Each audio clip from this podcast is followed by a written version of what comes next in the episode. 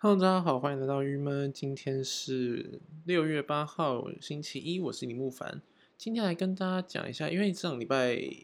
诶四吧，有说会在今天的时候呢来提这个《镜周刊》的一些，就是来提底下《镜周刊》是什么。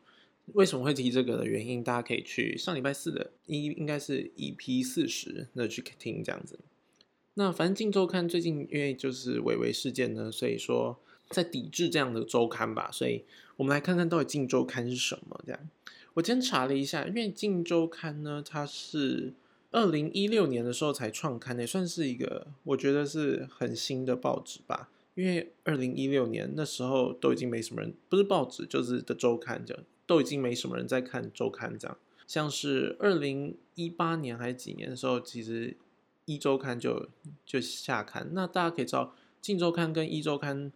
是完全就是在讲说，他是在二零一六年的时候呢，是由一周刊的这个首任编辑呢，他呢就另立出来开了这个镜周刊。这镜周刊呢，它的整个内容跟排版、跟整个造型上，还有发刊日期啊什么的，都是跟镜周一周刊是一样的。天哪，很容易搞混。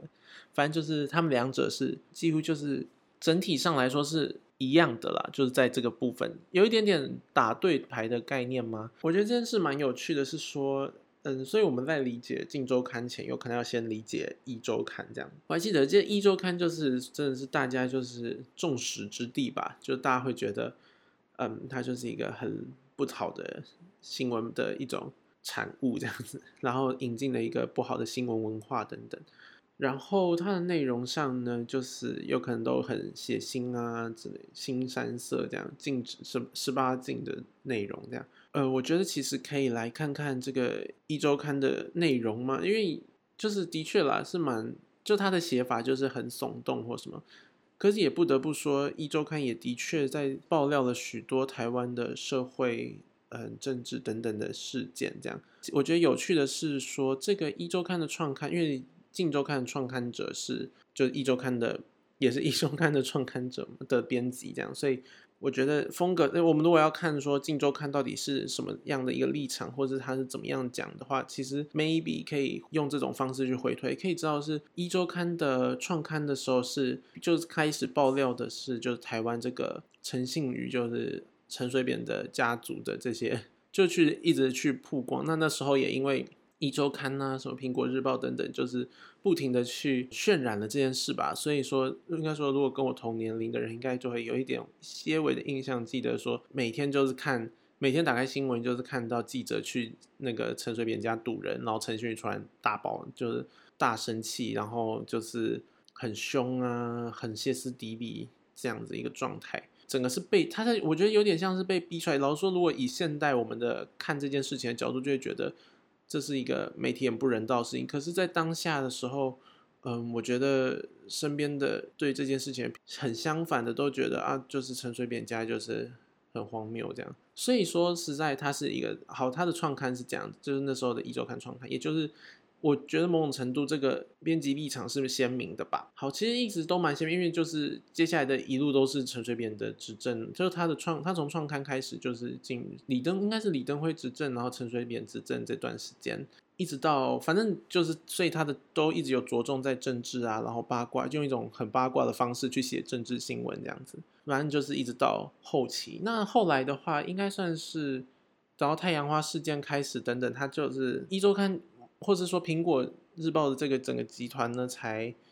才开始有一点点改变风向吗？开始变成是往这个呃学生运动这个群体啊，什么地方靠拢？这样某种程度，他们风向就有点改变。所以这也是为什么后来现在大家对于苹果日报的接受度，至少以网络有可能说 Instagram、Facebook 会去追踪，会去 follow 他们这个苹果日报的一些粉砖什么的的原因，有可能是因为。这个部分还有因为香港事件等等，好是一个这个状态。然后这时候，也就是这不知道是好巧不巧还是怎么样，反正就是这时候，或是这个的前后，这位这个叫什么啊？肥伟吗？一个飞在一个一是肥吗？肥伟，假设他是肥这样，就肥伟呢，他就是去离开了一传媒，然后去一周刊，然后去了《镜周刊》，然后天哪，这个今天的资讯就是一个 boring 的资讯，大家就姑且听听好了。就想要跟大家就是解释清楚嘛。他离开之后，所以他在二零一六年创刊。那这很有趣的是，他这个创刊的背景其实是有一个立委叫做谢国良立委。那他说，就是他们是原本是鼓，就是由他鼓吹，然后去成立这个公司，然后去创，希望创出这样的一个报纸。但后来谢国良并没有进入这个媒体的原因是，他是这样讲，他说因为谢国良自己认为说，他希望这个报纸呢是属于这叫做。全球华人的共同可以一起娱乐的一个报纸，所以它是什么都讲，但是不讲政治的，不碰政治的，因为这样你的叫做什么啊？就是他说，就是所有东西跟政治其实有关系，就是很限定一群特定的内容。但是如果其他的娱乐事情是无国际的，所以无国界的，所以说他是希望讲是一个就是完全的纯娱乐媒体，所以说他就退出了啦。然后这个。《镜周刊》呢，就就成在一个这样的状态下成立，所以当然的，《镜周刊》一定也会有它的政治立场。这样，其实这边想要跳出来讲讲这个谢国良的这这个立委吗？然后这个谢国良立委其实蛮厉害的哦，他是还这叫做什么？英文《中国邮报》的董事长兼发行人这样。然后呢，他也有原本有在预计要筹备这个《Hollywood Post》之类的，就是 po 就是发一些好莱坞的。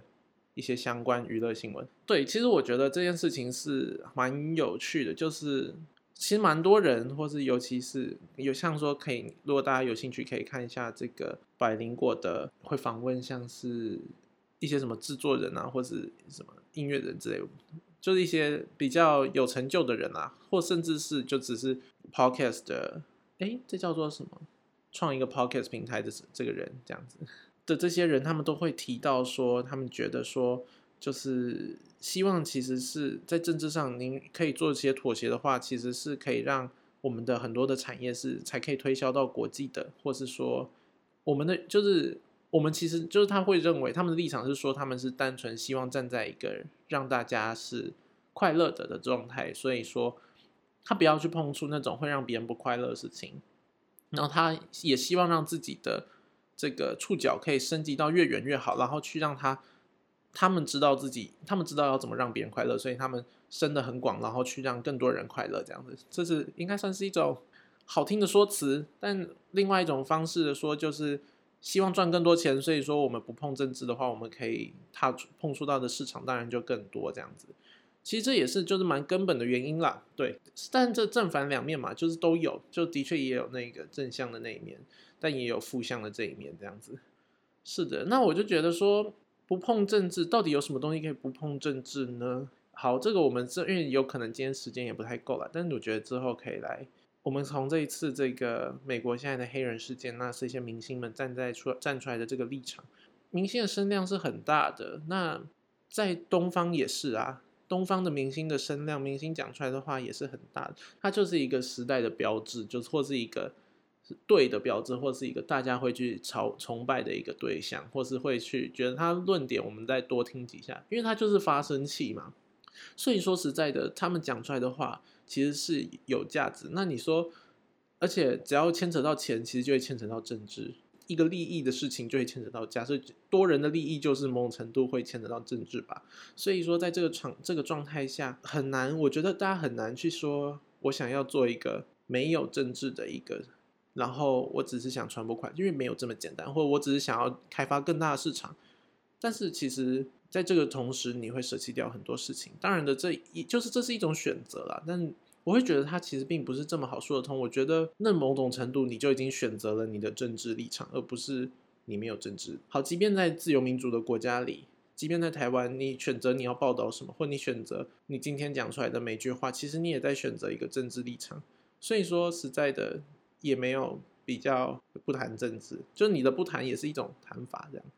对，总之就是这么一回事。所以我觉得，对于常有些这种媒体，或是媒体人，或是什么制作人，或是这些娱乐产业的人，他们一提到这种事情的时候，有可能多讲些什么，但会这样会用这种立场。但其实我觉得，其实可以认清，他这样并不是说真的很中立的去认为一件事情，而是。它其实也只是一个立场，我也不鼓励说大家因此就变成偏激，说好啊，我就是一个立场，你就是一个立场，所以我们不要沟通。但好，只是要认清这件事吧。为什么会拉到这里呢？大概就是这么一个状态。所以说，嗯，《镜周刊》就成立了。对，《镜周刊》的状态是有一个背景啦，就是他其实，我觉得他的立场也是蛮鲜明的。但是，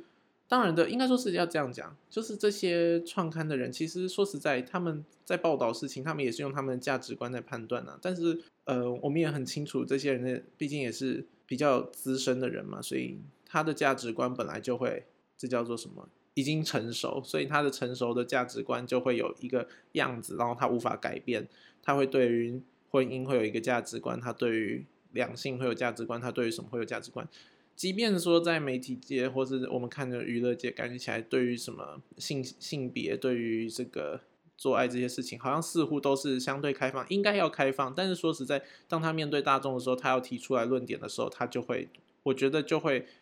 在他们自己的道德上会有所退缩，所以好像也不能怪他们。但总之就是一个这样的状态。所以说，我是觉得为什么今天要来讲这个 podcast，原因是说希望可以，如果大家在看一个报纸或什么，或者要去封杀一个报纸或是一个集团的时候，maybe 可以去理解一下它的背景啦。如果这边我要来讲述我的立场吗？我好，我讲述不出来。对，就是大家可以去看看呢。如果你看了《镜周刊》的大部分内容你都不喜欢，也不需要因为，就是你就可以知道它的风向是什么。那它的某一篇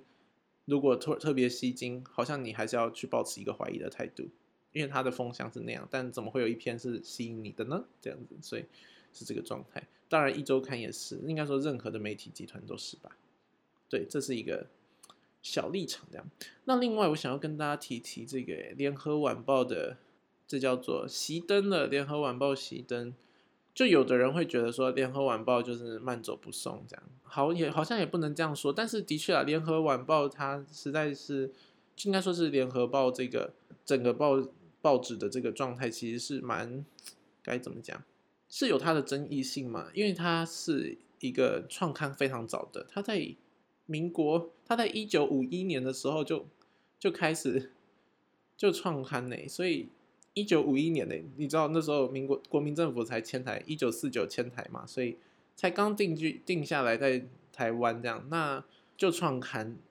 可知的是，那时候的确创刊这些人，我相信就有点像，嗯，后来不是还有是还有谁被暗杀，还是谁是胡适吗？还是谁？我忘，好像不能乱讲，但就是反正那时候。这些做报纸的其实是蛮辛苦的，因为他们是有他们的政治理想这样子，但也又不能好好讲话，因为当权者是独裁政府嘛，对不对？是危险的这样，所以他们被迫的渐渐的这些发声者就学着要晋升，那就晋升了这样。好，所以后来这个联合报就变成是一个比较亲国民党的，因为一边晋升，你一边也会跟大家认识啊，这就是说实在，这也是很合合情合理，就是因为你是报道者，所以。你会去认识当事人，所以你会接近他们，所以